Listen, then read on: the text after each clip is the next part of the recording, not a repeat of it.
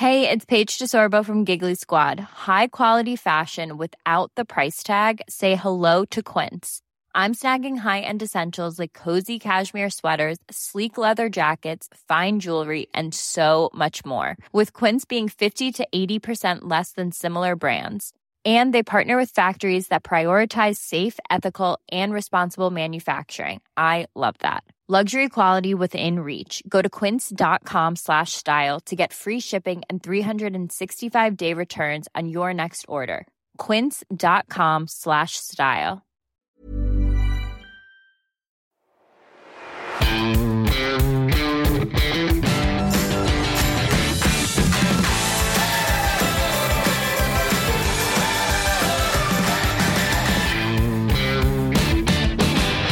Hallo und herzlich willkommen zu einem neuen Interview im Finanzrocker Podcast. Mein Name ist Daniel Kort und heute komme ich mit einem Interview daher, das komplett auf dem KISS-Prinzip beruht.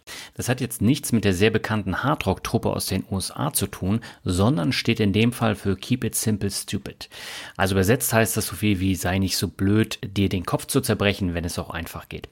Ich selbst lege mit meinen Einzelaktien zwar nicht nach dem Prinzip an, aber für sehr viele Anleger ist das einfach die beste und auch renditestärkste Form der Geldanlage. Vor allem für die, die sich nur sehr ungern mit dem Thema Geldanlage auseinandersetzen wollen. Am einfachsten und günstigsten geht das mit ETFs und Indexfonds. Du nimmst zwar nur die Marktrendite mit, aber die schlägt Zinsanlagen mittlerweile meilenweit. Vor allem über Jahrzehnte profitieren die Anleger extrem vom Zinseszins und bauen sich so dann ein großes Vermögen auf. In den USA haben sie die Vorteile von Indexfonds und ETFs schon sehr früh erkannt und sich diese für ein intelligentes Prinzip der Altersvorsorge zunutze gemacht. Das läuft in den USA unter anderem über die sogenannten 401k-Pläne. Hierbei geht es um die Investition von Teilen des Gehaltes in Indexfonds, ETFs, Anleihen, Aktien und Mischfonds von beliebigen Unternehmen.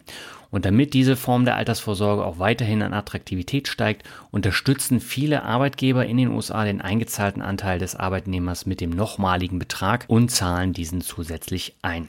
Ja, eine große Rolle bei diesen 401k-Plänen spielen die ETFs und Indexfonds von Vanguard. Schon Mitte der 70er erfand Vanguard-Gründer John Bogle den allerersten Indexfonds und der hörte auf den Namen Vanguard 500 und bildete ganz profan den S&P 500 ab. Und äh, ja, mittlerweile gehört Vanguard mit einem verwalteten Vermögen von über 7,1 Billionen US-Dollar zu den weltgrößten Fondsgesellschaften. Dabei ist der Aufbau des Unternehmens komplett anders als bei der Konkurrenz, denn Vanguard setzt auf ein genossenschaftliches Prinzip. Ja, und dieses ermöglicht es, besonders kosteneffektive und einfache Fonds anzubieten und nicht für Aktionäre arbeiten zu müssen, sondern für die eigenen Kunden. So beschreibt Vanguard das Prinzip selbst äh, auf der Webseite. Ich wollte einfach mehr über diese Themen Themen erfahren. Und deshalb habe ich in dieser Podcast-Folge Sebastian Külps zu Gast. Er ist der Deutschlandchef von Vanguard und mit ihm spreche ich über alle eben angesprochenen Punkte und auch einiges mehr. Also beispielsweise, woher kommt diese genossenschaftliche Struktur? Was steckt dahinter? Warum ist es möglich, ETFs für nur 0,07 Prozent anzubieten? Wo liegen jetzt die konkreten Unterschiede zwischen FTSE und MSCI beim All Country World Index? Wäre das 401k-Prinzip nicht auch etwas für Deutschland? Ja, dann gibt's noch ganz viele andere Fragen, die ich hatte und Herrn Köps gestellt habe. Und ja, ich würde sagen, genug der Vorrede, gehen wir ab ins Interview mit Sebastian Köps. Auf geht's.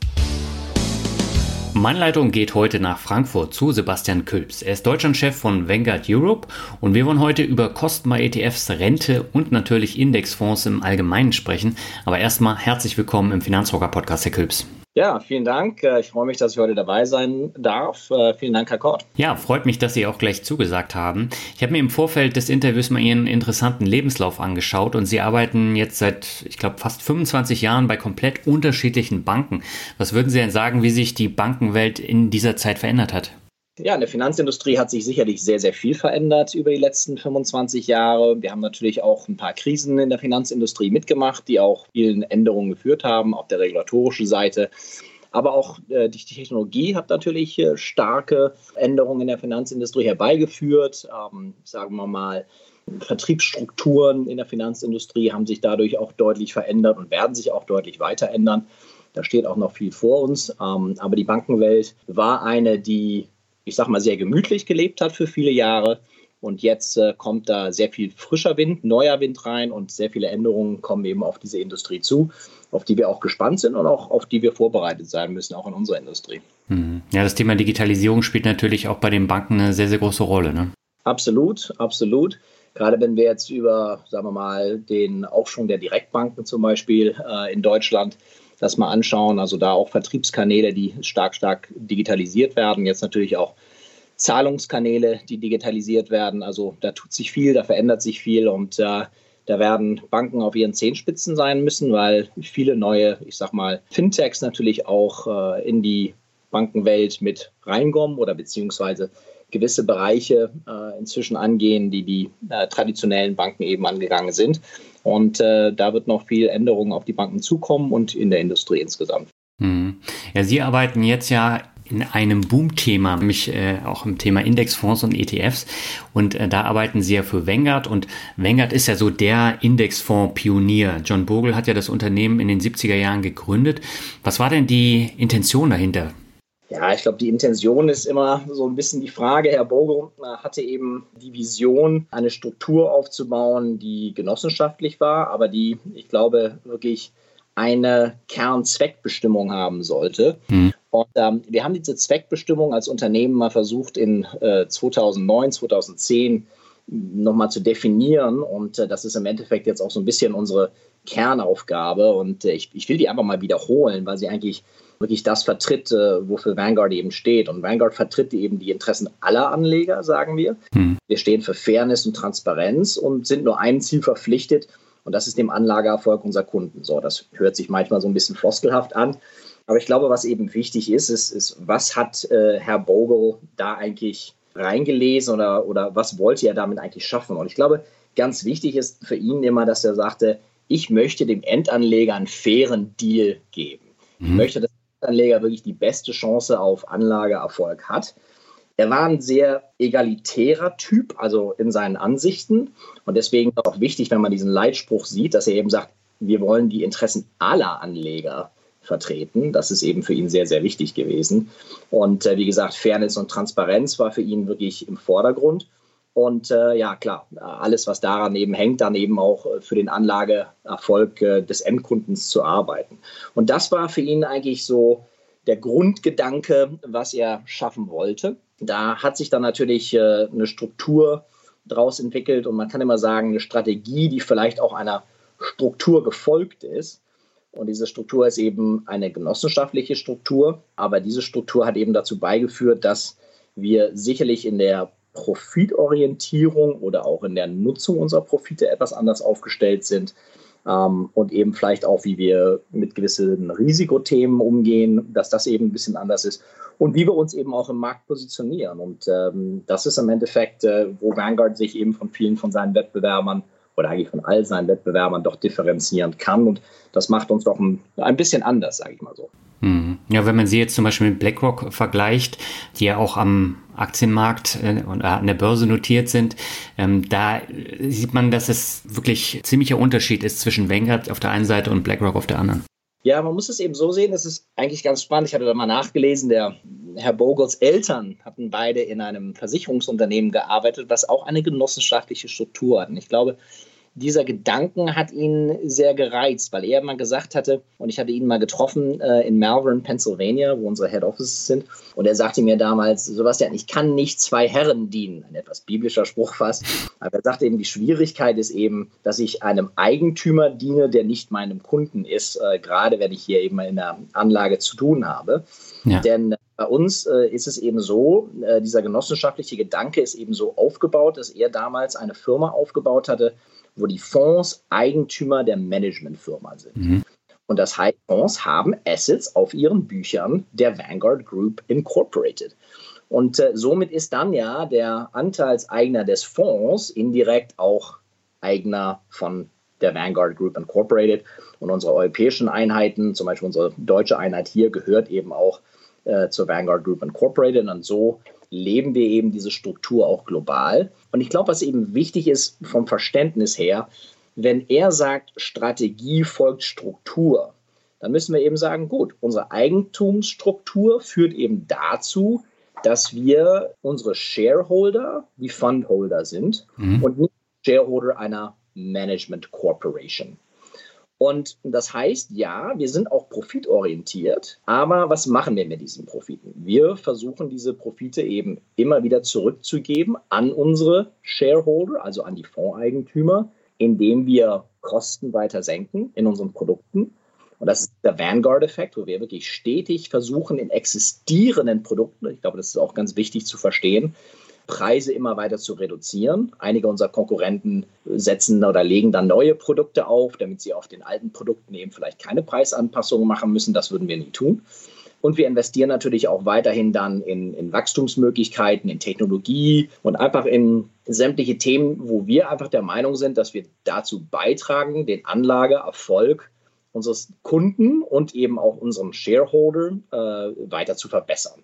Und das unterscheidet sich eben von einem, ich sag mal, profitorientierten Unternehmen, was eine Dividende auszahlen muss oder einer Familie eine Ausschüttung machen muss, äh, weil sie im Endeffekt nicht nur ihren Kunden dienen, sondern eben auch ihren Eigentümern, äh, die eben nicht ihre Kunden sind. Und das ist, ich glaube, der ganz, ganz große Unterschied.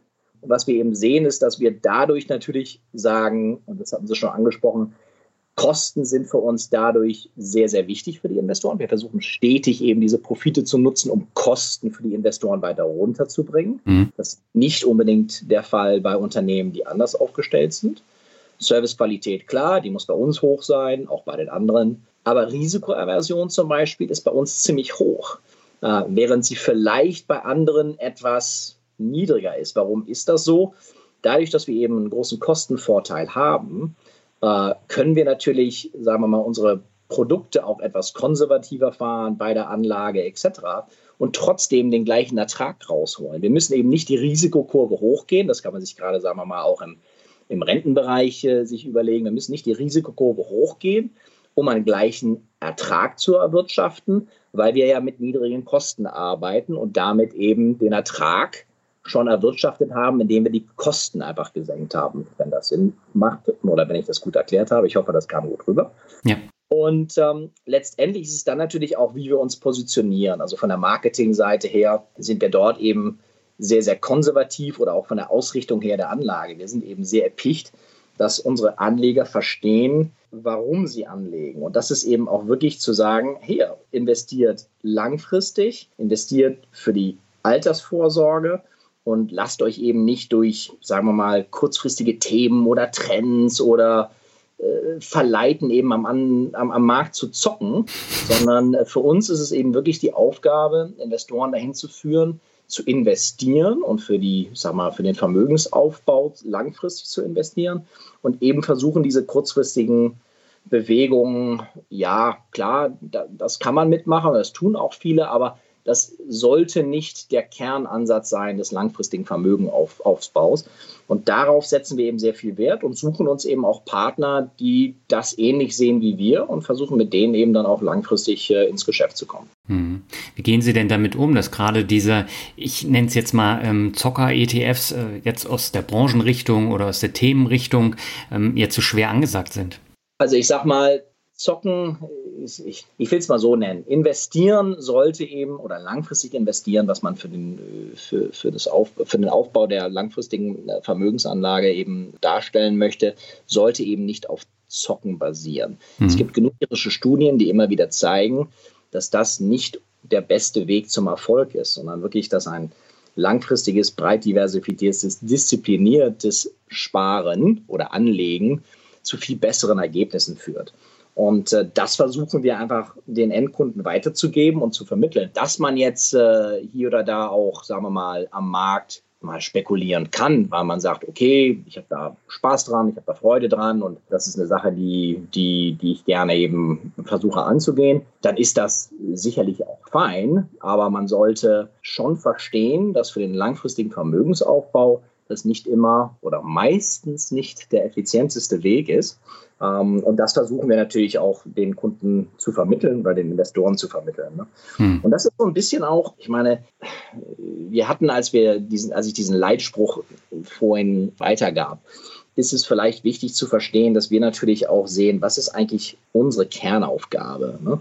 Was ist unser wie Simon Sinek, ich weiß nicht, ob Sie ihn kennen, er sagt eben äh, als, als, als sagen wir mal, Wirtschaftsberater, was ist unser Warum, was ist unsere Rolle in der Gesellschaft? Und wir mhm. sehen sie so zu sagen, hier, wir wollen eben dafür stehen, dass Investoren einen fairen Deal kriegen, langfristig sinnvoll anlegen und eben die beste Investment-Performance kriegen. Und das wollen wir eben versuchen, so breit umzusetzen für alle Anleger wie möglich. Da schließe ich wieder zurück auf diesen Leitspruch, den ich vorher gesagt hatte. Und das ist eigentlich so die Kernaufgabe, in der wir uns sehen. Hm. Lassen Sie uns doch gleich nochmal bei der Langfristigkeit bleiben. Vanguard mhm. ist ja dafür auch bekannt, dass es Anlagevehikel in den USA sind für dieses sogenannte 401k, für die Altersvorsorge. Ja. Warum ist das so? Wie hat sich das entwickelt? Ja gut, ich meine, die 401k-Pläne äh, kamen natürlich in den USA oder kommen in den USA extrem gut an, sind natürlich aufgebaut worden, um im Endeffekt staatliche Altersvorsorge, ich sag mal, zu entlasten. Mhm. Ähm, diese 401k-Pläne, ich meine, gut, was beinhalten die? Im Endeffekt kann der Arbeitnehmer eben Teil seines monatlichen Einkommens in ein gesondertes Konto einzahlen. Und hier äh, hat er dann den Vorteil, dass er, ja klar, mit Schwellen oder mit Grenzen zumindest äh, die eingezahlten Beträge von der Steuerpflicht äh, befreit sind. Ja. Und das hilft natürlich unheimlich langfristig von diesem Zinseszinseffekt, den man bei der langfristigen, beim langfristigen Vermögensaufbau, von dem man ja wirklich sehr, sehr stark profitiert, dass man den eben voll mitnehmen kann. Mhm. Und da gibt es natürlich viele Produkte, die sich dort optimal eignen. Für uns zum Beispiel in Amerika sind es Lebenszyklusprodukte wo sich das Produkt äh, nach Alter des Einzahlenden eben anpasst äh, zwischen Aktien- und Rentenanteilen und dort eben wirklich äh, für ein ausgeglichenes äh, langfristiges Portfolio sorgen. Ich glaube, was ganz, ganz wichtig ist, ist, wenn man eben diesen langfristigen Gedanken verfolgt, sind eben Kosten extrem ja, wichtig. In dem Sinne, dass man eben auch merkt, hey, wenn ich ein Prozent mehr zahle, das hört sich vielleicht wie nicht so viel an, wenn man jetzt über ein Aktienjahr denkt, wo man vielleicht mal 20, 25 Prozent im Plus ist. Aber langfristig gesehen, ein Prozent pro Jahr, was ich an Kosten sparen kann, mit dem Zinseszinseffekt auf diesem einen Prozent, dann über 30 Jahre gesehen, das ist ein unheimlicher Unterschied, der sich dann äh, in der Rente extrem bemerkbar macht. Und deswegen sind Kosten eben ein sehr, sehr wichtiger Teil unserer Philosophie und diese Kosten eben niedrig zu halten. Und all das zusammengenommen ist im Endeffekt, warum auch Vanguard so beliebt bei den 401k-Plänen in den USA äh, ist. Und ähm, wir, soweit ich weiß, der größte Anbieter von 401k-Produkten in den USA sind. Mhm. Wie ist das Ganze denn aufgebaut? Kann ich mir da als Anleger dann aussuchen, ich möchte jetzt 70% Aktienanteil, 30% Anleihenanteil und dann wird da einfach in Vanguard Indexfonds investiert oder wie läuft es ab? Genau, also ich glaube, der große Unterschied eben auch zu dem, was wir hier haben, ist es, dass der Arbeitnehmer in dem Sinne eben selbst bestimmen kann, wie er investiert und in was er investiert. Mhm. Und ähm, das ist eben das, dass man eben klar äh, risikotechnisch selbst entscheiden kann. Was möchte ich eigentlich? Möchte ich vollkommen in Aktien investiert sein? Möchte ich einen größeren Anteil in, in Anleihen haben, etc.? Also das kann eben der Sparer oder der Anleger dort selbst entscheiden.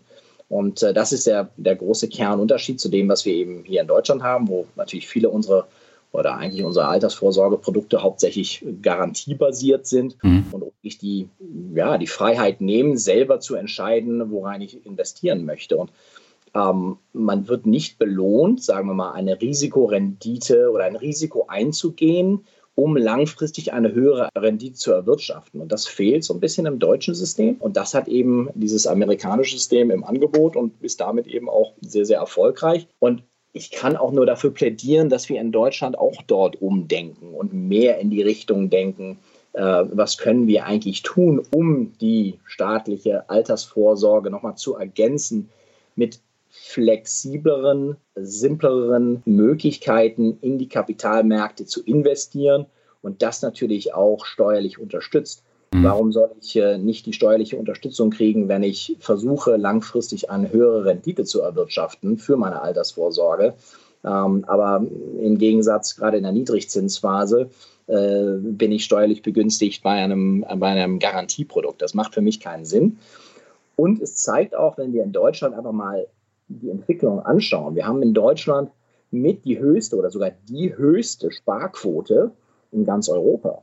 Aber im Vermögensaufbau sind wir fast das Schlusslicht. Mhm. Und das hat wirklich damit zu tun, dass wir in der betrieblichen Altersvorsorge und auch in der privaten Altersvorsorge eben nicht die Kapitalmärkte nutzen, um langfristig von diesen Risikorendite-Möglichkeiten zu profitieren und dort eben langfristig eine ordentliche Rendite zu erwirtschaften. Und das fehlt uns in Deutschland und das wird sich oder macht sich bemerkbar, indem wir natürlich äh, im Alter dann weniger haben. Äh, und wenn wir im Alter weniger haben, führt das natürlich auch zu weniger Konsum. Und weniger Konsum ist natürlich auch nicht unbedingt gut für unsere Wirtschaft. Also ähm, ich, hoffe und, und äh, wünsche mir natürlich, dass wir dort auch nochmal überdenken, was wir an Lösungen in Deutschland anbieten können und sollen und äh, dass wir dort gerade in der betrieblichen und in der privaten Vorsorge ähm, noch deutlich mehr Anreize schaffen, um in die Kapitalmärkte zu investieren. Mhm. Jetzt haben wir ja einen Finanzminister mit Olaf Scholz, äh, der Aktien generell sehr kritisch gegenübersteht und der auch immer sagt, äh, alle, die gerade solche Themen dann auf die Agenda bringen, das sind alles Lobbyisten. Jetzt sind Sie natürlich äh, Chef von einem großen deutschen ETF- oder Indexfondsanbieter. Hat man da denn irgendwie einen Einfluss? Kann man mit der Politik dann auch da, darüber diskutieren oder wird das gleich abgeblockt? Nein, man kann auf jeden Fall äh, mit der Politik dort diskutieren und das versuchen wir auch zu tun. In Deutschland sind wir jetzt noch relativ jung. Wir sind gerade erst vier Jahre hier und sind noch nicht eine riesen Marktmacht, aber international mhm. natürlich. In den Märkten äh, wie USA und sagen wir mal auch in anderen Märkten haben wir auch und gehen wir auch sehr stark äh, in diese Arbeit mit ein und, und versuchen dort natürlich mit Regierungen zu sprechen, mit der Politik zu sprechen und zu gucken, ob wir Änderungen herbeiführen können. Ja. Wichtig, dass tun wir auch in Deutschland, aber sind auch noch am Anfang und wollen das auch weiter ausbauen äh, in, in den nächsten Jahren. Und ja, auf europäischer Ebene natürlich auch, sind dort vielleicht zurzeit noch fokussierter auf England, weil wir dort eben schon etwas länger sind und schon etwas etablierter sind. Mhm. Deutschland ist für uns ein extrem wichtiger Markt und äh, auch hier werden wir deutlich aktiver werden. Mhm. Warum hat es eigentlich so lange gedauert, bis Wenger dann 2017 erst nach Deutschland kam?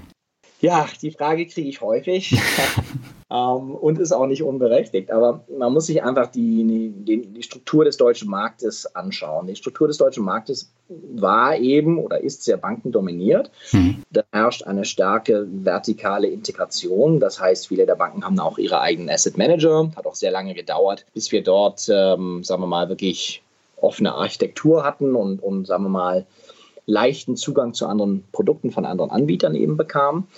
Und das nächste Thema ist bei uns eben die provisionsbasierte Vergütung, die eigentlich noch dominiert in Deutschland. Und alle unsere Produkte sind was wir nennen Clean Fee Produkte. Also sie haben keine Vertriebsprovisionen mit in den Produktkosten enthalten. Mhm. Und der Sicht waren wir oder war dieser Markt für uns einfach von, der, von den Vertriebsstrukturen schwierig. Okay. Aber das hat sich, und wir haben ja vorhin schon mal die Technologie angesprochen, das hat sich über die Jahre jetzt auch verändert. Ähm, man sieht, dass ein großer, sagen wir mal, Erfolgszug der Direktbanken eben über äh, einen Direktvertrieb, hauptsächlich eben technologisch getrieben, einen, einen, massiven Zuwachs hat. Das ist natürlich ein Zuwachs, der von den traditionellen Bankenvertriebsmodell auch kommt. Und ähm, da haben wir eben gesehen, jetzt kommt eine Änderung in den Markt und der ETF an sich hilft auch. Es ist inzwischen ein sehr bekanntes Vehikel in Deutschland, sage ich mal, unter Anlegern. Und ähm, man hat die Vorteile dieses Produktes erkannt. Äh, man ist breit diversifiziert, man ist kostengünstig. Also es hat diese Anlage einfach weiter demokratisiert in dem Sinne. Ich kann als Privatanleger eigentlich zum gleichen Preis wie ein institutioneller Anleger breit diversifiziert jetzt eben anlegen. Mhm. Und ähm, der ETF oder der Erfolgszug des ETFs meiner Ansicht nach äh, haut da auch einen Keil rein in diese Vertriebsstrukturen, weil der ETF eben ein Clean-Fee-Produkt ist. Ja. Da sind keine äh, Vertriebsprovisionen mit im Produkt drin. Das heißt, Vertriebssysteme oder ich sag mal, äh, Vertriebssystem ist falsch, aber Vertriebsorganisationen müssen sich umstellen und denken, wie kann ich Clean-Fee-Produkte jetzt auch in mein Angebot mit einbringen. Und wir sehen da einen Wandel. Das haben wir beobachtet in Deutschland, dass ja 2015 um den Dreh dort wirklich Momentum reinkam. Und ähm, dann hatten wir eben entschlossen, 2017 äh, im deutschen Markt tätig zu werden, haben erstmal ein Jahr aus London gearbeitet und haben jetzt seit 2018 in Deutschland ein Büro aufgebaut und äh, ja, genießen ein, ein, ein großes Vertrauen äh, von der Kundenbasis und von Anlegern in Deutschland, äh, für das wir sehr dankbar sind.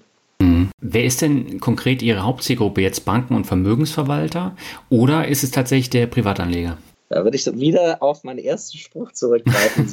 Wir sagen ja eigentlich immer alle Anleger. Ja. Ne? Und deswegen, ich denke immer in dem Sinne, dass ich sage, ich muss immer an den Endanleger denken. Ich sage einfach, okay, der Endanleger steht im Mittelpunkt. Klar, den Endanleger sprechen wir natürlich jetzt gerade hier in unserer Vertriebseinheit in, in Frankfurt äh, über Intermediäre an. Ne? Mhm. Das mag sein eine Bank, das mag sein ein, ein Vermögensverwalter, das mag sein eine Direktbank. Ähm, aber das können auch äh, Anlageberater sein. Ne? Gerade die unabhängigen Anlageberater sind für uns auch eine ganz, ganz wichtige Zielgruppe, ähm, mit denen wir eben diesen Markt weiterentwickeln wollen. Aber Kern für uns ist eben, dass wir diese gleichdenkenden Leute finden, mit denen wir eben langfristig arbeiten können und wollen, äh, die eben auch darauf gepicht sind, Vermögensaufbau langfristig zu gestalten, kosteneffizient zu gestalten, breit diversifiziert zu gestalten. Und das mögen große Asset Manager sein, die uns in Dachfonds mit reinnehmen. Oder das mögen Anlageberater sein, die im Endeffekt äh, mit uns äh, gucken, wie wir eben Anleger in Deutschland weiter und besser beraten können in der äh, Anlage und dort eben auch äh, gucken, dass wir dann eben zu diesem Endpunkt kommen, den besten Anlageerfolg eben für die Endanleger herbeizuführen. Das ist, das ist so unser Ziel. So beschreibe ich das immer äh, und da setzen wir eigentlich unseren Fokus. Hm. Ja, ich finde das Ziel ja aller Ehren wert und äh, auch wirklich klasse als Privatanleger. Aber ich stelle mir da immer die Frage, was haben denn die Banken und Vermögensverwalter davon, wenn sie dann Wengert empfehlen, aber gleichzeitig nicht viel verdienen? Das ist doch irgendwie ein Zwiespalt. Ja, wie gesagt, ich glaube, da müssen einfach äh, Vergütungsstrukturen sich peu à peu eben ändern. Ich meine, hm. wenn ich ein günstiges Produkt, aber was sehr, sehr gut ist in dem langfristigen Vermögensaufbau, in mein Angebot mit reinnehmen kann, dann hat ja mein Endanleger da einen Vorteil. Und ähm, wenn ich als Anlageberater oder eben auch gerade als Vermögensverwalter dann eine Gebühr nehme für meine Vermögensverwaltung oder für meine Beratung mhm. ähm, und das eben eine Gebühr ist, die ich transparent und offen eben darlege, dann habe ich ja äh, wirklich die Möglichkeit zu sagen, gut, ich habe jetzt eine Vermögensverwaltung, für die nehme ich X und dazu kommen Produktkosten von Y. Mhm. Und X und Y sind meine Gesamtkosten. Und wenn die Kosten Y niedrig sind, aber ich damit einen super Ertrag langfristig erwirtschaften kann, dann ist es natürlich vom Vorteil dort, ein kostengünstiges Produkt zu nehmen. Und mhm. ETFs oder eben auch Indexfonds lassen sich sehr gut skalieren, lassen sich sehr kosteneffizient gestalten und dadurch eben auch äh, die Beliebtheit dieser Produkte und sagen wir mal auch eine immer größere Annahme dieser Produkte eben bei Vermögensverwaltern, Banken etc. Viele Banken müssen eben noch daran arbeiten, ihre Vertriebsstrukturen zu ändern oder ihre Vergütungsstrukturen zu ändern im Vertrieb. Aber das passiert auch peu à peu. Ja, ich habe gesehen, in Deutschland arbeiten Sie ja mit Weltsparen zusammen. Da gibt mhm. es denn auch große Weltportfolios, die da angeboten werden mit äh, Vanguard-ETFs. Und da mhm. sieht man tatsächlich dann auch den Kostenvorteil. Natürlich packt Weltsparen da nochmal was drauf, aber das liegt absolut im Rahmen und ist zum Beispiel deutlich günstiger als äh, die Robo-Advisor, die deutlich teurer sind. Ja, ich glaube, wichtig ist einfach, wenn man einen guten Service leistet, soll man und kann man dafür auch was nehmen und soll man auch dran verdienen. Das ist ja auch, äh, das ist ja auch wichtig. Ich meine, äh, einen guten Service führt auch dazu, dass der Anleger langfristig äh, mehr davon hat. Ich gebe aber mal ein Beispiel. Wir haben zum Beispiel eine Studie gemacht, die heißt Berater Alpha. Mhm. Und Berater berechnet, was ein Anlageberater an Mehrwert schafft für einen Endkunden pro annum durchschnittlich. Und wir kommen da auf eine Rechnung von 3% pro annum. Also ein guter Anlageberater kann 3% pro annum für seinen Endkunden mehr rausholen pro Jahr. Jetzt rechnen mhm. Sie das 30 Jahre, was für einen riesen Unterschied das macht. Ne? Mhm. Wenn ich jetzt als Anlageberater meinem Endkunden klar mache, so arbeiten wir, das sind unsere Ziele, das erhoffen wir uns da rauszuholen und das erhoffe ich Ihnen an Mehrwert zu generieren, dann kann auch der Anlageberater sehr gut zum Endkunden gehen und sagen, hey, und dafür möchte ich so und so viel von Ihnen haben, dass ich eben diesen Mehrwert schaffe. Und das wird natürlich ein Bruchteil von diesen drei Prozent sein, aber das führt eben dann langfristig zu diesem Anlageerfolg. Viel besser, als zu sagen, ja, eigentlich kostet die Beratung ja nichts, aber es ist dann eben im Produkt versteckt. Ja. Und der Anlageberater hat in dem Sinne dann vielleicht auch nicht unbedingt immer äh, ist nicht unbedingt immer im Interessenseinklang mit dem Endkunden, weil er natürlich sich fragt, hm, Verkaufe ich jetzt ein Produkt mit einer höheren Vertriebsprovision oder verkaufe ich ein Produkt, was optimal für meinen Endkunden sich eignet? Und ich glaube, das ist eben, wo ich denke, dass ein, ein Clean-Fee-Ansatz in der Vertriebsstruktur äh, vom Interessenseinklang her viel besser auf den Endanleger passt, als sagen wir mal eine Vertriebsstruktur, wo die Kosten des Vertriebs eben im Produkt etwas intransparenter beinhaltet sind. Hm. Ja, da bin ich ganz bei Ihnen.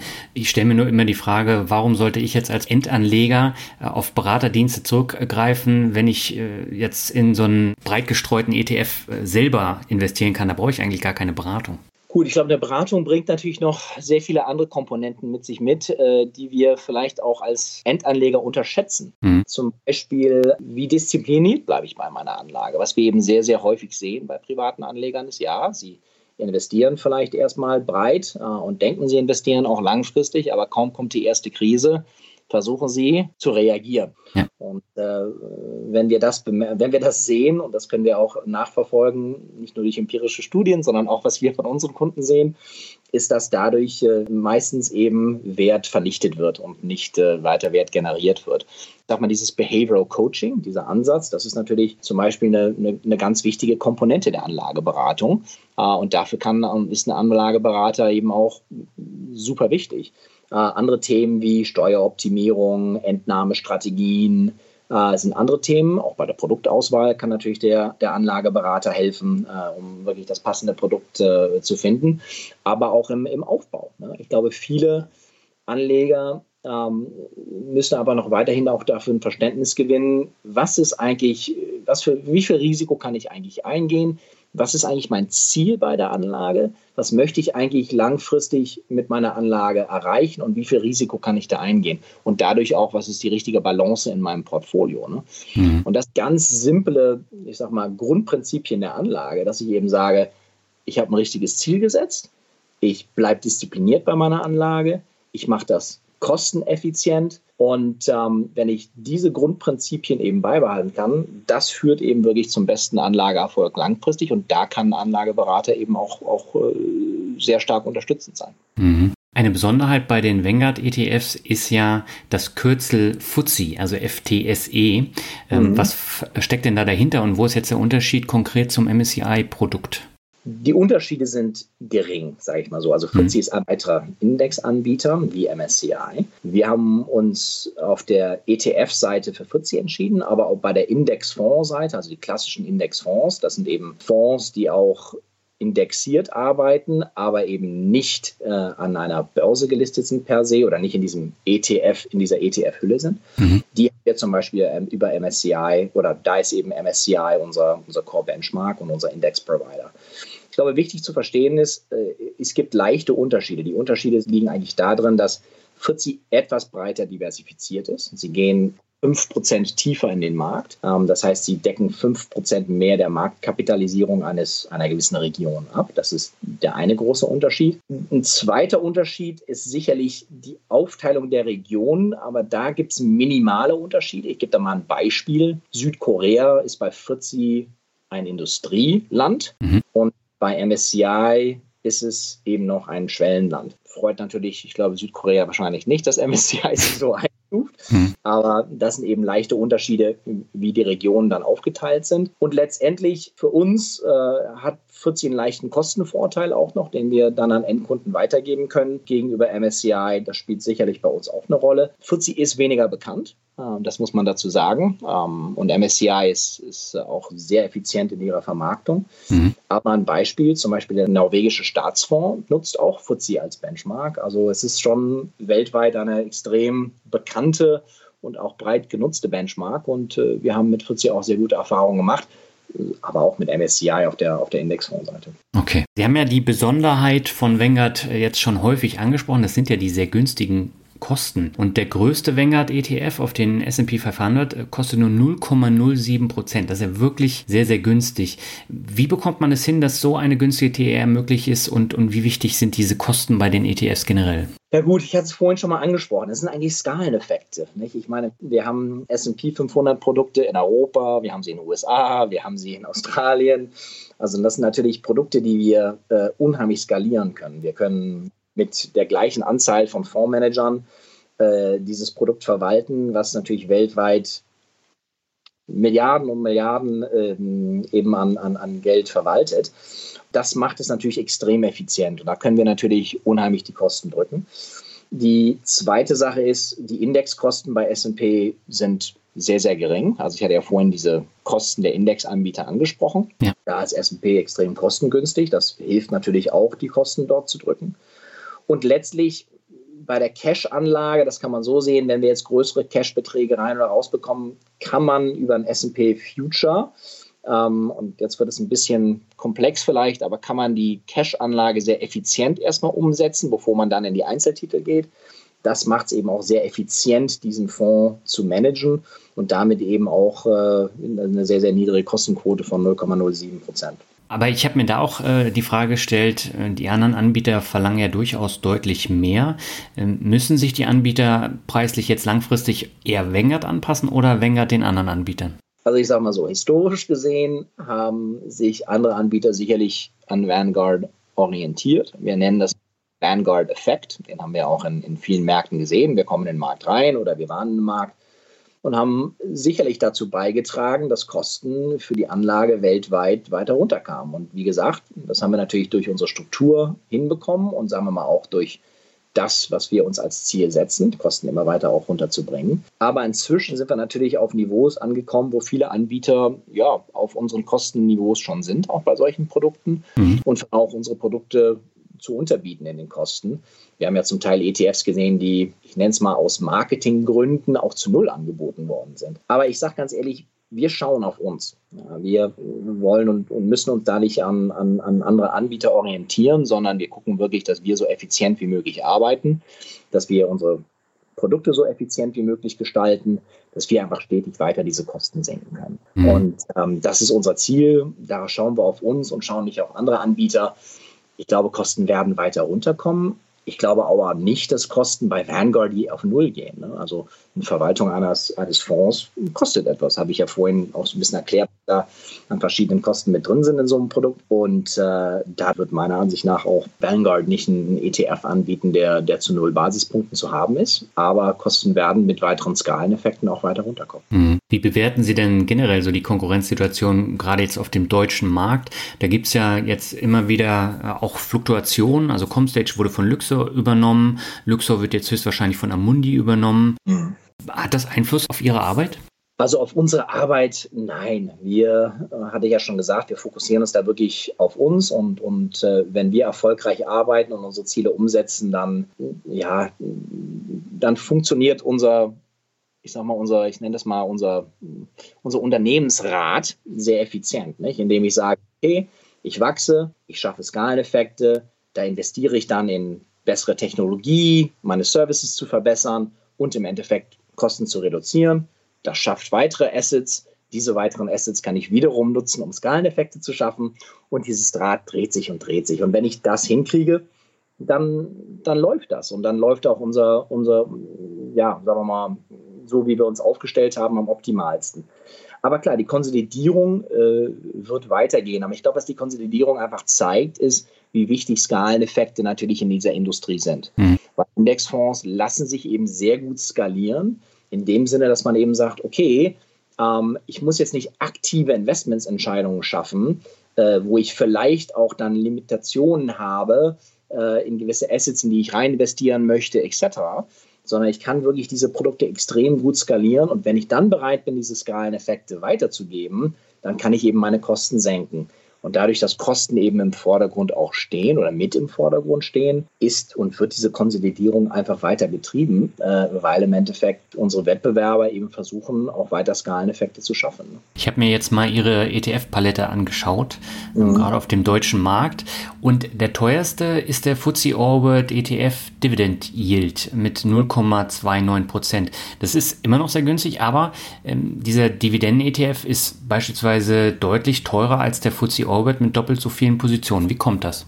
Mhm. Da kommen natürlich viele äh, Einzelheiten dazu, aber ich, ich fange mal an. Einmal äh, ist es für uns natürlich ein etwas, ich meine, ein etwas nischigeres Produkt. Das bieten mhm. wir eben global an. Das heißt, wir haben nicht ganz die Skaleneffekte in diesem Produkt, die wir vielleicht bei einem S&P 500 zum Beispiel haben. Ja. Und damit äh, ist das natürlich für uns ein Produkt, was dort die Fixkosten, die wir so quasi haben, können wir auf weniger Assets verteilen. Damit fängt es schon mal an. Zweite Sache ist, äh, gerade in der Übersicht dieses Produkts, also auch in der Governance dieses Produktes, ähm, dadurch, dass natürlich Dividenden ausgesetzt werden, gerade jetzt in der letzten Krise haben wir das gesehen, müssen wir immer wieder gucken und Anpassungen äh, sind dort häufiger notwendig. Äh, und damit natürlich auch ein leicht höherer Turnover als bei den anderen Produkten. Das führt eben auch zu etwas höheren Produktkosten. Und dann muss man sich das auch so vorstellen, zum Beispiel bei dieser Cache-Implementierung, sagen wir mal, ich kriege einen größeren Cache-Zugang in dieses Produkt rein, habe ich natürlich jetzt auch nicht ein Future oder sowas, mit dem ich das leicht abdecken kann, sondern auch, wie ich das Cache dann wieder in dieses Produkt rein implementiere, ist dann etwas aufwendiger. Und all das summiert sich und führt dann eben zu etwas höheren Kosten. Wie gesagt, auch dort sind wir bemüht, die Kosten weiter runterzubringen. Und ich hoffe, dass, sagen wir mal, mit weiteren Assets, die wir dort reinbekommen, die Kosten auch weiter runterkommen können. Da sind wir bemüht. Wir haben in der letzten Kostenrunde in Europa, das war im Oktober vor einem Jahr, da haben wir äh, eine ganze Anzahl von Produkten angepasst. Dieses Produkt aber noch nicht, weil wir dort eben noch nicht die Skaleneffekte hatten und sagen wir mal die Kostenvorteile haben erarbeiten können, um das dann umzusetzen. Aber wir prüfen das kontinuierlich und ich hoffe mal, dass wir auch dort in Zukunft äh, weitere Kostensenkungen sehen können oder Kostensenkungen sehen können. Mhm. Wengert setzt ja ausschließlich auf physische ETFs. Warum? Im Grunde genommen ist es eine Transparenzfrage. Ähm, wir wissen einfach, äh, dass Endanleger und gerade wenn wir jetzt mit Endanlegern arbeiten, ich meine, einen synthetischen ETF zu verstehen und die wirkliche Transparenz in diesem Produkt zu finden, ist nicht unbedingt leicht. Nee. Eine Counterparty ist drin, man hat eine Swap, man hat einen Swap-Counterparty mit drin, also einen Swap-Anbieter, der eben dort mit drin hängt. Und da muss man sich eben fragen, wie verständlich ist das für einen Endanleger? Und ähm, die anderen Fragen, die sich dann eben auch stellen, wie viel zieht sich der, der ein synthetisches ETF eigentlich hat, an, an Kosten auch dort oder sagen wir mal an, an, an Kosten für den Endanleger dort eben auch noch raus, mhm. dass er natürlich äh, seine Swap-Kosten im Produkt auch anpassen kann. Und das sind alles Themen, wo wir sagen, lieber voll transparent. Man weiß, was drin ist, also, oder ich sage mal lieber so, was draufsteht, ist auch drin. Und ähm, wenn mal wirklich das Finanzsystem wieder durchgerüttelt wird, weiß man auch, dass man sicherlich etwas effizienter an sein Geld kommt, als wenn da mehrere Parteien in einem Produkt mit drin hängen, wo man nicht so ganz die Übersicht hat. Mhm. Wobei das ja nur ein kleiner Teil wäre, der wirklich in Gefahr ist, weil das ist ja eigentlich abgesichert, auch bei den synthetischen ETFs. Abgesichert ja. Die Frage ist äh, erstmal, wie es abgesichert ist. Versteht das der Endkunde? Und da gibt es natürlich auch Unterschiede zwischen einem Anbieter und dem nächsten. Mhm. Und dann natürlich auch in der Abwicklung sollte mal ein Produkt abgewickelt werden. Wie schnell kann so ein Produkt dann abgewickelt werden gegenüber einem Produkt, was sehr simpel strukturiert ist und sagen wir mal in der Abwicklung wesentlich weniger kompliziert sein würde. Ja, wir haben ja schon kurz über äh, Themen und Branchen-ETFs gesprochen. Es gibt ja auch noch Faktor-ETFs. Ähm, setzen Sie auch auf solche Produkte oder ausschließlich auf marktbreite Indizes? Also wir setzen zurzeit in Europa, sage ich das mal ganz äh, strikt, auf marktbreite Indizes und, und nicht mehr auf Faktorprodukte. Mhm. Wir hatten Faktorprodukte in Europa, die kamen nicht so an, wie wir es uns gewünscht hatten und ähm, haben nicht die Skaleneffekte aufbauen können, die wir uns erhofft hatten. Und äh, so sind wir zurzeit eben fokussiert auf die ja, marktkapitalisiert ausgerichteten Produkte. Mhm. Und Themen- und Branchen-ETFs haben Sie auch gar nicht im Angebot? Themen- und Branchen-ETFs haben wir auch nicht im Angebot. Ähm, wir, ich hatte ja schon vorhin gesagt, Themen und Branchen sind häufig, ja, Branchen vielleicht nicht, aber Themen-ETFs sind eben häufig dann doch ETFs, die, ich sag mal, etwas kurzfristig in Themen hinterherlaufen. Mhm. Ich meine, wenn ich über einen 30 Jahre Anlagezyklus nachdenke, da ändern sich natürlich Themen auch stark. Also wenn ich so zurückdenke, was so die Themen waren, als ich äh, angefangen hatte in der Industrie und wie sie zum Teil heute sind, sind die schon etwas anders und haben auch ihre Ups und Downs, sage ich mal, gehabt, auch gewisse Themen. Gerade wenn wir, sagen wir mal, an, an, an die Dotcom-Bubble denken. Ne? Ja. Aber grundsätzlich sagen wir einfach, wir denken, dass Themen-ETFs eher mal dazu, ja, ich sag mal, einen dazu verleiten können, etwas kurzfristiger zu investieren. Mhm. Äh, und deswegen haben wir uns in Europa dazu entschieden, nicht in Themen-ETFs äh, aktiv zu sein und äh, fokussieren uns dort eben, wie gesagt, auf die marktkapitalisierten Produkte und lassen die Themenprodukte weg. Ist das in den USA anders? Wir haben in den USA Technologieprodukte, sage ich mal so, oder gewissen Branchenprodukte haben wir in den USA. Da ist die Produktpalette natürlich schon deutlich breiter, mhm. aber in Europa nicht. Okay. Jetzt ist ja so, wir haben momentan Negativzinsen und äh, für äh, private Anleger auch eine absolute Zinsmisere und äh, mhm. dadurch natürlich auch ein Anlagenotstand. Und wer jetzt Rendite möchte, der muss in Aktien investieren. Wie bewerten Sie das denn generell, auch im Hinblick jetzt auf Anleihen, die Vanguard ja ebenfalls als ETFs anbietet? Mhm. Ja, der, der Ruf der Rentenpapiere, der hat natürlich jetzt ein bisschen gelitten, da gebe ich Ihnen recht. Ich meine, wir haben natürlich eine, eine wachsende Schuldenlast, äh, nicht nur auf Staatsebene, sondern natürlich auch äh, auf, auf Firmenebene. Ähm, und wir haben sehr, sehr niedrige Zinsen. Aber ich denke, wofür nutzt man eigentlich eine, eine Anleihe auch häufig im Produkt, gerade in der Niedrigzinsphase, ist natürlich, dass es ähm, vor Verlusten schützt mhm. und dass es mir eine gewisse Diversifikation mit reinbringt ins Portfolio, was wirklich als, als Puffer eben fungiert. Ja. Und ja, ich glaube, viele fragen sich, äh, ist dieser Puffer noch gegeben, gerade in dieser etwas niedrigen Zinsphase? Aber ich glaube, wenn wir jetzt gerade die letzte Korrektur anschauen, haben wir schon gesehen, dass Anleihen ja am Anfang, als alles in Cash ging, auch kurz mit runterkamen, sie aber sehr, sehr viel schneller erholt haben. Mhm. Und Anleihen auch hier ein sehr, sehr guter Puffer fürs Portfolio gewesen sind. Natürlich haben Notenbanken da auch reagiert äh, und auch dazu, dafür gesorgt, dass Anleihen sich eben schnell wieder angepasst haben. Äh, aber Anleihen haben äh, aus diesem Diversifizierungshintergrund wirklich, ich sag mal, das Potenzial nicht verloren, als Volatilitätsdämpfer dort zu sein. Und wir hatten auch letztens eine Studie gemacht, wir rollierend drei Jahreskorrelationen zwischen Anleihen und Aktien mal angeschaut haben in Portfolien und haben eben gesehen, nein, äh, die Korrelation ist sogar noch also negativer geworden, in dem Sinne, dass ähm, äh, sie weniger korreliert sind äh, als zuvor. Äh, also das heißt, man sieht, Anleihen verstärken eben diesen Diversifizierungsgedanken und damit eben auch äh, diesen Volatilitäts- äh, und, und, fungieren eben als, als Volatilitätsdämpfer. Jetzt kann man natürlich sagen, gut, Weltbanken äh, oder ich sag mal Zentralbanken weltweit äh, haben sich natürlich auch geändert über die Jahre.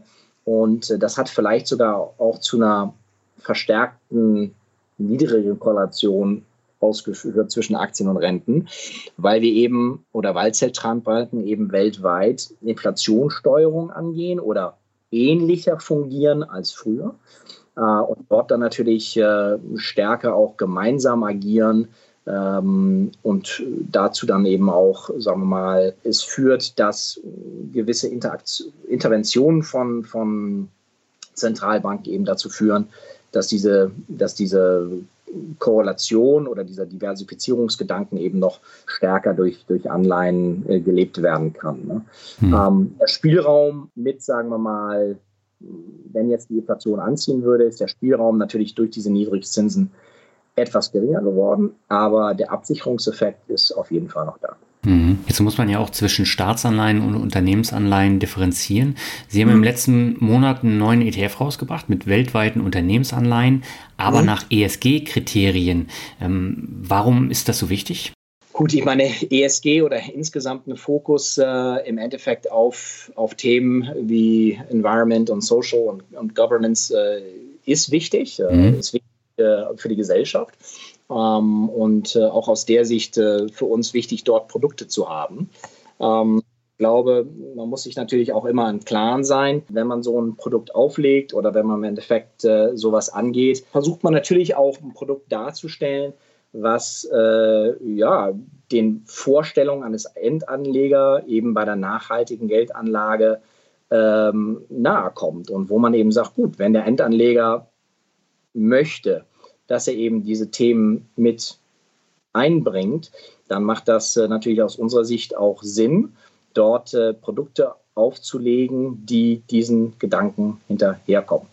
Ich glaube, wichtig ist natürlich immer hier, dass man sagt, ähm, wenn ich den eigenen Vorstellungen eines Anlegers nachkomme, äh, dass wir natürlich dort auch Produkte aufstellen, die wiederum transparent, gut verständlich sind und eben klar in ihrer Anlagestrategie sind. Mhm. Und ich glaube aber auch sehr wichtig bei den nachhaltigen Investments, dass man nicht sich dazu verleiten lässt, und das hatte ich ja schon vorhin erwähnt, diese Grundsätze äh, von einer erfolgreichen Kapitalanlage links liegen zu lassen, sondern dass man eben weiterhin äh, sucht und schaut, habe ich ein breit diversifiziertes oder ein breit gestreutes Produkt als Beispiel, ist es ein Produkt, was langfristige Perspektiven eben mit sich bringt und ist es ein Produkt, was, was kostengünstig ist?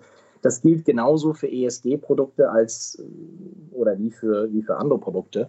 Und so haben wir jetzt eben zum Beispiel auch mit, mit diesem Kernbaustein, den Sie jetzt gerade ansprachen, also es ist der Vanguard ESG Global Corporate Bond Usage ETF. Das ist eben wiederum ein, ein, ein Corporate Bond, äh, also von, von Unternehmensanleihen äh, weltweit gestreute oder global investierender äh, ETF, der äh, Zugang zu mehr als 5000 Werten eben hat äh, und der mhm. wirklich ein robustes ESG-Screening eben äh, hiermit auflegt. Ne? Was ist das für ein Screening, was da zugrunde liegt? Gut, im, Grunde genommen ist das ein Screening, äh, was wir äh, über Bloomberg Barclays MSCI Global Corporate Float Adjusted Liquid Bond Screened Index abbilden. Das ist jetzt ein sehr, sehr langer äh, Begriff für diesen Index. Grundsätzlich äh, ähm, ist es eben nach bestimmten ökologischen, sozialen und Corporate Governance Kriterien wird dort gescreent. Und äh, danach äh, schließen wir dann eben gewisse Produkte aus. Und damit haben wir eben ein Produkt geschaffen, was eben, sagen wir mal, Anleger eine Möglichkeit gibt, Themen wie Waffen, nicht neue Ener äh, Energien, äh, ethische bedenkliche Produkte oder eben alles, was gegen die Prinzipien des UN Global Compacts verstoßen, dass die eben dort nicht beinhaltet sind und da man eben ein breit diversifiziertes Produkt hat, was diese Unternehmen dann eben ausschließt. Mhm. Wie gehen Sie denn mit dem Thema äh, ausschüttend und thesaurierend um? Äh, Sie haben da eine breite Mischung, oder? Wir haben eine breite Mischung und ich denke, wir machen da eigentlich keinen Unterschied. Es gibt gewisse Investoren, die eben gerne eine ausschüttende Variante haben, weil sie eben doch, sagen wir mal, den, den Cashflow aus Dividenden als Beispiel oder eben aus, aus ähm, im Bondbereich eben äh, von den Zinsen bekommen. Mhm. Äh, aber andersrum gibt es eben viele, die sagen, nein, ich brauche diesen, diesen Cashflow nicht. Ich freue mich, wenn das einfach gleich ins Produkt wieder rein investiert wird. Wir versuchen bei allen Produkten beides anzubieten, äh, wenn möglich.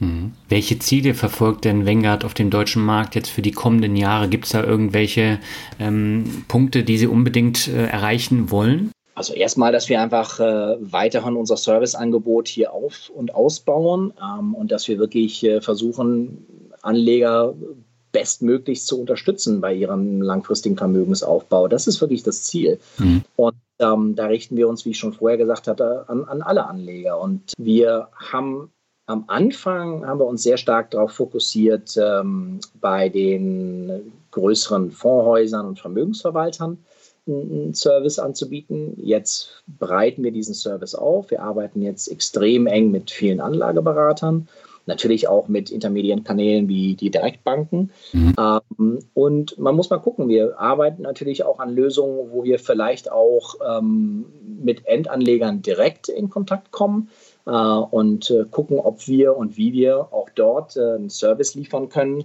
wo der Anleger auch über Vanguard eben sehr effizient und, und hoffentlich mit einem toll, toll Serviceangebot eben auch an Vanguard-Produkte rankommen kann, direkt rankommen kann.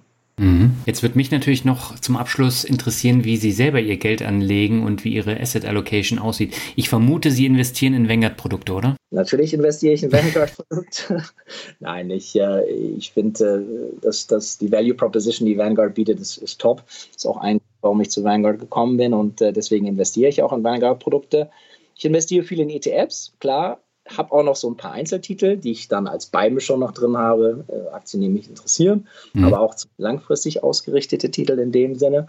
Und habe auch noch ein, zwei traditionelle Fonds mit drin, die ich äh, schon sehr, sehr lange halte, wo ich mir auch immer Gedanken mache, ob ich für diese Fonds äh, zu viel zahle. Ähm, also auch dort äh, bin ich nicht immer optimal aufgestellt, würde ich mal sagen, aber auch die haben einen Platz in meinem Portfolio habe eine Mischung, also nicht nur alles Aktien, sondern äh, auch Anleihen. Aber ganz ehrlich, ich habe auch vier Kinder, Herr Kort, und die fressen mir die Haare vom Kopf. Und zurzeit bleibt gar nicht so viel für die Anlage übrig am Ende des Monats.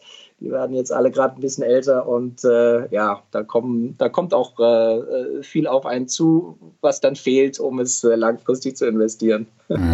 Hat sich denn Ihre Geldanlage geändert, seitdem Sie jetzt bei Vanguard arbeiten oder hatten Sie schon vorher einen Fokus auf breit gestreute Indexprodukte? Ich hatte schon einen Fokus auf breit gestreute Indexprodukte, aber hatte mehr Einzeltitel mit drin. Mhm. Ah, das habe ich auf jeden Fall reduziert. Aber ich habe einfach noch mehr gelernt, langfristig diszipliniert zu bleiben. Also wirklich diese Grundprinzipien, auch so simpel sie sich anhören, also langfristig und dann eben auch kostengünstig zu investieren, das ist bei mir einfach immer weiter in den Vordergrund gerückt. Und natürlich hat sich damit auch meine Anlagestrategie geändert. Und äh, ich genieße es, weil ich eben nicht so viel Zeit dann auch für meine eigene Anlage habe, mhm. ich richtig aufstelle und meinen langfristigen Anlageplan und meine langfristigen Anlageziele richtig aufsetze und dann einfach kontinuierlich darauf investiere, dann ist das für mich mit wesentlich weniger Aufwand verbunden. Und ich habe aber auch gemerkt, äh, mit besserem Erfolg. Also für mich zeigt vielleicht, dass ich im Vorfeld kein, kein guter Stockpicker war, obwohl ich äh, aus der Ecke kam. okay, hatten Sie da keine Grundprinzipien bei der Einzelaktienanlage? Natürlich hatte ich Grundprinzipien, dass man ein Unternehmen anschaut. Man guckt natürlich Bewertungen bei Unternehmen an oder habe Bewertungen bei Unternehmen angeschaut. Habe natürlich äh, immer angeschaut, ob dieses Unternehmen langfristig gut aufgestellt ist, äh, dass man eben langfristig in so einem Titel ja sich richtig und, und, und gut positionieren kann habe eigentlich kurzfristige Investments, da habe ich mich nicht so verleiten lassen, muss ich fairerweise sagen. Ähm, habe auch eine Dotcom-Phase, bin ich nicht den Dotcom-Titeln hinterhergelaufen. Also aus der Sicht habe ich eigentlich schon immer sehr langfristig äh, in meiner Anlageentscheidung versucht zu agieren. Ja. Mhm. Und das Thema Immobilien spielt bei Ihrer Anlage äh, keine Rolle? Ich wohne in meiner eigenen Immobilie. Mhm. Da habe ich schon ein ein großes Investment oder ein Großteil meines äh, Vermögens schon in, in eine Immobilie investiert. Okay. Äh, insofern spielt es äh, schon Teil als meine Anlage, aber äh, ich ähm, habe jetzt keine, äh, keine weiteren Immobilien-ETFs oder Immobilienfonds in dem Sinne.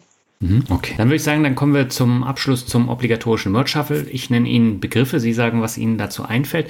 Und beginnen möchte ich mit einem Begriff aus Ihrer College-Zeit, nämlich Maine. Wunderschöne Natur. Mhm. Wie lange waren Sie da? Vier Jahre. Äh, habe dort meinen Bachelor's gemacht äh, in Economics ähm, Bates, im Bates College in Maine. Mhm. Kleineres Liberal Arts College. Äh, dort habe ich viel, viel gelernt, äh, viele Freunde auch gefunden, Horizonte auf jeden Fall deutlich erweitert und äh, auch viel Spaß gehabt. Das gehört auch dazu im College und einen, einen tollen Teil von Amerika kennengelernt. Ich bin in Amerika aufgewachsen. Ich bin dahin gezogen als Zehnjähriger äh, im Mittleren Westen, weil mein mhm. Vater verletzt wurde. Da war Maine für mich nochmal dann als erster Schritt aus dem Haus zu ziehen, so quasi eine ganz neue Welt zu entdecken äh, und ein, ein, toller Start. Ganz nordöstlich, ordentlich kalt im Winter und äh, wundervolle Frühlinge und Herbste und ähm, eine Zeit, die ich sehr genossen habe. Mhm. Ja, und Stephen Kings Bücher spielen dort überwiegend. Ja, Stephen Kings Bücher kommen aus Maine, äh, ist natürlich nicht so dicht bevölkert, dann ähm, passen manchmal so ein paar Gruselstories ganz gut darauf. okay, dann kommen wir zum zweiten Begriff, das ist Familie habe vier Kinder. Familie ist mir sehr, sehr wichtig. Äh, bin auch, äh, habe zwei Brüder, äh, die mir auch äh, sehr, sehr nahe sind. Und äh, ähm, Familie ist für mich ein, ein Riesenhalt immer schon gewesen. Ich hatte erwähnt, dass ich äh, in den USA gewohnt habe, aber davor als Kind habe ich auch in Japan gewohnt. Mhm. Wir sind als Familie viel rumgekommen. Das ist toll. Das ist ein tolles Erlebnis. Man, man lernt die Welt kennen. Aber man geht natürlich auch von einem Ort zum nächsten und äh, da ist äh, die Wichtigkeit und der Halt und der Rückhalt an der Familie sehr, sehr wichtig. Und äh, ja, das führe ich weiter und versuche das auch äh, in meiner Familie hier so zu leben. Und äh, wie gesagt, habe vier Kinder, die mir sehr nahe sind. Äh, eine Frau, die auch nicht aus Deutschland kommt, auch international wieder aus Spanien. Mhm. Und ja, wir sind sehr, sehr eng und es gibt mir viel Rückhalt. Okay. Der nächste Begriff ist Deutschland. Deutschland für mich immer, wenn man fragt, was ist meine Heimat, muss ich sagen Deutschland, obwohl ich hier nicht aufgewachsen bin und eigentlich erst in 2001 zurück nach Deutschland gekommen bin. Ein Land mit tollem Potenzial, äh, natürlich ein Land, was äh, für mich, wo meine Kinder jetzt alle geboren sind, wo ich jetzt mein Zuhause auch gemacht habe, also nicht nur noch meine Heimat, sondern jetzt auch mein Zuhause. Ein Land, in dem ich gerne mit Vanguard gucken möchte, ob ich auch in etwas bewirken kann, indem wie Deutsche oder Anleger in Deutschland investieren und für ihre Altersvorsorge vorsorgen. Mhm. Dann lassen wir uns gleich mal nochmal bei Wengert bleiben. Der nächste Begriff ist John Bogle. Visionär, ein ganz beeindruckender Mensch, äh, den ich auch persönlich kennengelernt habe, wie ich schon vorhin erwähnt habe. Mhm. Ein Mann, der trotzdem eineinhalb Stunden im hohen Alter sich mit mir zusammensetzt, um ganz viele verschiedene Themen durchzudenken. Ein Mensch, der eben sehr stark diesen Gedanken der Egalität hatte, viel, viel auch für seine Community getan hat, für die Menschen um sich herum, eine ganz tolle Kultur bei Vanguard aufgebaut hat und was geschaffen hat, was so sicherlich nicht nochmal replizierbar ist in der Asset Management Industrie. Ähm, und auch einer, der sagte, ich gebe gerne an andere weiter und äh, muss nicht von meinem Erfolg durch Vanguard hier selber nur an meine eigene Tasche denken. Mhm. Der nächste Begriff ist kulturelle Vielfalt. Sehr, sehr wichtig in der Gesellschaft, in einem Unternehmen und äh, eine Sache, die wir immer uns vor Augen behalten müssen und auch sollten, indem wir das Positive aus einer kulturellen Vielfalt schöpfen und ähm, diese kulturelle Vielfalt ja, mitleben. Mhm. Wie war das damals für Sie äh, in Japan? Das ist natürlich nochmal eine komplett andere Welt und auch kulturelle Vielfalt. Ne? Ja, also Japan ist sicherlich äh, ein Land, was wieder von der Kultur her sehr, sehr anders ist. Mhm. Als Kind nimmt man die Unterschiede gar nicht so wahr. Man lebt sie einfach mit, aber es hat einen auf jeden Fall geprägt und auch gezeigt, was diese kulturellen Unterschiede alle so mit sich bringen und äh, was man davon lernen kann, ähm, wie man seine Horizonte dort erweitert. Und ähm, auch wenn ich das als Kleinkind genießen konnte und dürfte, sich aber auch immer wieder Gedanken zu machen, wie lebe ich das jetzt auch heute weiter. Ne? Mhm. Der nächste Begriff ist Digitalisierung. Digitalisierung, für mich eine Herausforderung. Aber Sie haben noch vier Kinder, die helfen doch bestimmt dabei, oder? Ja, ja. Ich freue mich immer, wenn ich Ihnen helfen kann. Weil der, letztens kam ein Excel, eine Excel-Frage hoch und ich konnte sie beantworten. Da war ich sehr stolz. ähm, nein, aber die Digitalisierung äh, ändert vieles und ähm, schafft natürlich riesige Möglichkeiten, aber ist auch mit Vorsicht zu genießen hier oder da. Ne? Also man, man ähm, denkt natürlich schon häufig, was passiert mit meinen Daten, wie transparent wird die Welt eigentlich und wo führt diese ganze Digitalisierung hin. Aber sie ist nicht zu bremsen äh, und ähm, deswegen müssen wir sie einfach auch voll mit aufnehmen, sie nutzen, um ja weiterhin ähm, eine Welt zu schaffen, die effizienter ist, die uns mehr Möglichkeiten bietet, die weiteres Wachstum schafft und ähm, damit natürlich hoffentlich auch hm, was schafft, was, was für uns alle den Lebensstandard weiter verbessert. Mhm. Der nächste Begriff ist mein Standardbegriff, das ist Rockmusik. Großer Classic Rock-Fan, Dadurch, dass ich äh, in Amerika aufgewachsen bin, äh, auch viel Exposure, sage ich mal, zu den, zur Rockmusik aus den 70ern, 60ern, die mich auch, sagen wir mal, immer noch stark begleiten. Also meine meistgehörte äh, Playliste, die ich habe, heißt äh, Zap Classic Rock. Mhm. Und äh, die beinhaltet ungefähr 180 äh, Titel oder sowas, äh, die ich sehr, sehr gerne höre. Und ja, Musik ist, ist für mich immer was Schönes. Es begleitet einen, es muntert einen auf. Es gibt einmal Motivation und kann einmal ganz schnell auch aus einer Situation ja, den Kopf befreien, sage ich mal so. Und nicht nur das, bringt auch einfach Spaß. Teile ich auch inzwischen mit meinen Kindern. Mhm. am besten, wenn ich dann ein Classic Rock Lied auspacke und die sagen, boah, das ist aber cool. Was da? Und ich kann sagen, ja gut, das kommt aus 1972 und was weiß ich. heißt eben Breakout Through from the Doors oder wie immer es heißt. Aber genieße es. Ja, sehr schön. Und äh, Erinnerungen hängen bei mir zum Beispiel auch bei Musik immer mit daran. Auf jeden Fall. Ähm, Musik begleitet immer einen sein Leben lang. Man hat immer seine verschiedenen Etappen. Mhm. Sicherlich haben Sie das auch. Ich meine, muss man Sie ja gerade, wenn Sie äh, als Finanzrocker dementsprechend sich äh, gebrandet haben, darf ich es mal so sagen, ja. steht natürlich bei Ihnen Musik auch sicherlich äh, oder spielt Musik bei Ihnen sicherlich auch ein wichtiges Teil im Leben. Ja. Es bringt natürlich Erinnerungen, klar. Was habe ich in der Schule gehört? Mit welchem Lied verbinde ich etwas? Was habe ich im College gehört? Äh, was verbinde ich damit? Und äh, was höre ich jetzt auch gerne mit meinen Kindern? Was verbinde ich damit? Also Musik auch ein wichtiges Teil meines Lebens. Bereue es, dass ich nicht selber gut ein Instrument spiele. Ein paar Sachen mal ausprobiert. Mutter Monika, Klavier. Das können meine Kinder zum Teil besser. Okay. Der vorletzte Begriff ist USA. USA für mich also ein Land, was mich sehr geprägt hat. Ein Land, was aber auch natürlich jetzt vor starken Änderungen steht.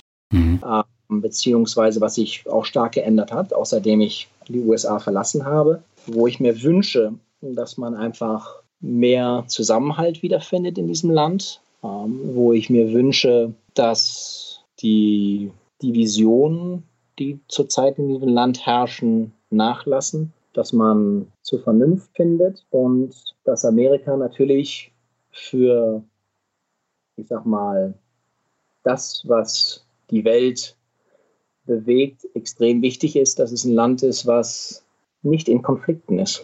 Mhm. Ja, ich weiß nicht, ob ich das gut ausgedrückt habe. Ich weiß auch genau, was Sie meinen und wollen wir es wirklich hoffen. Und ja. schließen möchte ich jetzt mit einem positiven Begriff, nämlich mit Glück. Ich würde sagen, äh, hat mich im Leben verfolgt und vielleicht muss man aber auch immer so ein bisschen sagen, äh, man muss sein Glück suchen und äh, man sollte sein Glück hoffentlich finden. Und ich glaube, ganz, ganz wichtig ist, dass man dein Glück dann auch schätzt. Ja. Und ähm, ich denke, ich bin ein glücklicher Mensch und freue mich, dass ich sein kann. Sehr schön. Herr Köps, haben Sie vielen Dank für das sehr interessante Interview. Ich habe zu danken und ich habe auch zu danken an all dem, was Sie eigentlich tun. Und das möchte ich hier auch nochmal loswerden für Anleger. Ähm, ich verfolge Sie auch im Netz und äh, finde es beeindruckend, mit wie viel Herzblut Sie an die Sache rangehen und ähm, was Sie im Endeffekt hier kreiert haben, um auch Anlegern in Deutschland zu helfen, langfristig äh, für ihre Altersvorsorge gut aufgestellt zu sein. Und äh, das wollte ich hier nochmal loswerden und da wünsche ich Ihnen auch weiter viel, viel Erfolg bei. Herzlichen Dank. Ja, so war das Interview mit Sebastian Külps. Ich fand das Gespräch mit ihm interessant, weil es einige Einblicke gab, die ich so bisher noch nicht im Podcast hatte und die ihm auch gar nicht so bewusst waren. Vor allen Dingen auch dieses genossenschaftliche Gründungsprinzip und auch einige andere Details fand ich sehr interessant. Hm, wenn du jetzt mehr über 401k und die private Vorsorge in den USA erfahren möchtest, dann schau doch einfach mal auf dem Finanzrocker-Blog vorbei. Dort habe ich schon vor Jahren einen ausführlichen Artikel darüber geschrieben und äh, da habe ich auch die Unterschiede zwischen der Altersvorsorge in den USA und Deutschland vorgestellt. Den Artikel verlinke ich auch in den Shownotes und im Blogartikel zu diesem Interview. Schau einfach da mal äh, vorbei. Ja, und dann äh, würde ich sagen, kommen wir noch zu zwei Bewertungen von iTunes. Die erste stammt von Noah Vincent TB und er schreibt super Podcast.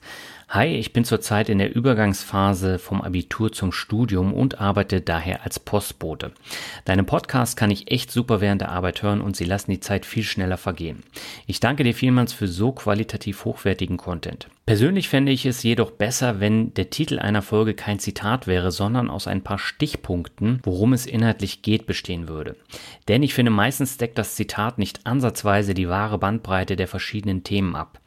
Mein Interesse ist dann meistens nicht so wirklich geweckt und erst wenn ich reinhöre, bin ich positiv überrascht und denke mir, dass ich viel eher drauf geklickt hätte, wenn ich im Vorhinein schon gewusst hätte, was die Themen sind. Das ist natürlich nur meine persönliche Meinung und ich könnte mir vorstellen, dass du einen guten Grund hast, wieso du das machst, wie du es machst. Nichtsdestotrotz, Hut ab für deine Arbeit und mach weiter so. Vielen Dank. Viele Grüße, dein Hörer Noah. Ja, Noah, erstmal herzlichen Dank für die tolle Bewertung. Ja, du bist tatsächlich einer der wenigen, die während der Arbeit oder auf dem Weg zur Arbeit ähm, noch Podcast hören können. Ich hoffe, dass dieser Trend dann wiederkommt, wenn diese Dauer-Homeoffice-Zeit dann mal vorbei ist. Weil das hat natürlich für einen Podcaster sehr starke Einflüsse. Ich habe es bei mir selber gemerkt, ich habe jetzt wirklich sieben Monate so gut wie gar keinen Podcast gehört, weil ich einfach auch nicht im Fitnessstudio war. Und das ist so für mich der Ort, wo ich dann tatsächlich immer die Podcasts höre. Jetzt gehe ich seit zwei Wochen wieder ins Fitnessstudio und muss erstmal ganz viele liegen gebliebene Podcast-Folgen nachhören. Ja, ich muss tatsächlich sagen, ich habe es wirklich vermisst und ich habe in den letzten Monaten nur Finanzrocker, El Dinero, Finanzvisier rockt und Mehr Mut zum Glück Podcast gehört, weil ich die eben auch alle selber geschnitten habe. Ich bin äh, deswegen sehr froh über den Blick über den Tellerrand. Was seine Frage angeht mit der Headline, ich habe mir mal die Mühe gemacht und mir die Zahlen der letzten 40 Finanzrocker Podcast Folgen angeschaut und habe mir da eben auch mal die Titel angeschaut. Und du hast völlig recht, es wäre super, wenn man in die Headline alle Themen, die im Interview besprochen werden, reinbekommen würde. Das klappt aber nicht. Zum einen habe ich da eine Zeichenbegrenzung und ich muss natürlich auch den Namen des Interviewten ähm, damit reinnehmen. Wenn ich dann tatsächlich immer nur die Aufzählung habe, dann wird es keiner hören. Auf Dauer ist es dann einfach zu austauschbar. Und äh, ich habe mir jetzt mal die Top 5 Folgen angeschaut und äh, die beliebteste Folge seit Januar 2020, also vor der äh, Corona-Krise, ging das da schon los. Das ist die Folge 161 mit dem Maschinisten. Aus meiner Sicht auch eine der absolut besten Finanzrocker-Podcast-Folgen und auch eine der längsten. Da war der Titel mit 25 hatte ich kaum Ahnung von Aktien, heute bin ich Millionär. Ich finde, es war die perfekte Headline. Die hat auch sehr gut funktioniert mit über 55.000 Downloads äh, ist es mit Abstand die beliebteste Folge. Auf Platz zwei äh, die Folge mit äh, David Frank von Jungen Rente. So lasse ich meinen Traum von der Frührente Realität werden. Ja, die Headline, die wurde auch so ein bisschen diskutiert. Und auf Platz drei da habe ich tatsächlich dann eine Aufzählung nämlich meine Jubiläumsfolge 150 Aktien, ETFs, Fonds, P2P, REITs und Gold im Corona-Crash. Sechs Gäste erzählen, wie sie damit umgehen. Da hat es eben auch sehr, sehr gut gepasst. Platz 4 ist die Folge 142 mit Saidi von Finanztipp. Steuertipps, Immobilien, ETFs im Crash, Jahresausblick mit Saidi von Finanztipp. Da hat das auch sehr gut funktioniert. Ansonsten ist das mit den Aufzählungen aber schwer. Ich habe da auch Folgen gehabt, die nicht so gut funktioniert haben, wenn ich da so eine Aufzählung drin hatte. Und ich probiere einfach da so ein bisschen aus. Manchmal finde ich auch einfach überhaupt kein Zitat, was ich da verwenden kann. Zum Beispiel ähm, bei der letzten Folge mit äh, Dr. Gisela Bauer. Deswegen habe ich da die Themen dann auch in die Headline genommen. Und äh, ja, ich muss immer schauen, wie es passt. Es funktioniert nicht immer, aber wie du schon sagst, die Folgen sind sehr abwechslungsreich, was die Themen angeht. Und du kriegst alle Themen nicht rein. Und mh, hm, zum Beispiel die Folge mit Axel Ritt, also ein Heavy Metal Gitarrist, da habe ich bewusst darauf verzichtet, das da in den Vordergrund zu stellen, habe das Thema Nachhaltigkeit genommen und das kam zum Beispiel nicht an. Also die Headline äh, lief sehr schlecht, obwohl wir da äh, ganz viele interessante Themen besprochen haben. Wir haben auch über Kryptowährungen äh, gesprochen und hätte ich da jetzt beispielsweise was genommen wie mit Kryptowährungen erziele ich eine Outperformance, dann hätte ich natürlich viel, viel mehr Downloads gehabt. Aber mir geht es nicht um die Downloads an sich, sondern ich will versuchen, eine möglichst prägnante, treffende Headline zu nehmen, die dann Lust auf mehr macht. Und mal gelingt es, mal nicht. Also eine reine Aufzählung äh, wird es nicht geben.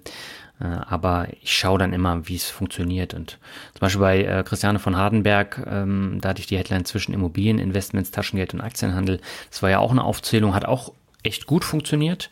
Ähm, da bin ich auch ähm, sehr zufrieden. Aber ich schaue da von Folge zu Folge. Ja, auf jeden Fall nochmal herzlichen Dank für die äh, Bewertung und die zweite und letzte stammt von Esmo und er schreibt vielseitiger Finanzpodcast. Hallo Daniel, seit etwa einem halben Jahr höre ich regelmäßig deinen Podcast und bin begeistert von deinem Format. Interessante Gäste und verschiedenste Blickwinkel auf das Thema Finanzen. Mach weiter so. Als Gast würde ich gerne mal Markus Koch hören. Ich freue mich schon auf die nächsten Folgen. Viele Grüße, Felix. Ja, Felix, erstmal herzlichen Dank für deine 5-Sterne-Bewertung. Markus Koch hätte ich tatsächlich auch sehr gern als Gast. Ich finde, der hat unheimlich viel Wissen. Er sitzt ja auch in New York vor Ort. Also ich finde die Sachen, die er macht, ist ja auch Podcaster, ist beim Handelsblatt, bei NTV, noch bei diversen anderen Formaten. Der Punkt bei Markus ist einfach, er ist auch in ganz vielen Podcasts zu Gast und ich habe da so ein Problem damit, da was Neues rauszubekommen. Und ich glaube, das bringt weder euch noch mir was, wenn ich äh, auf Gäste setze, die äh, in diversen Podcasts schon zu Gast sind und wo man den Lebenslauf eigentlich schon kennt.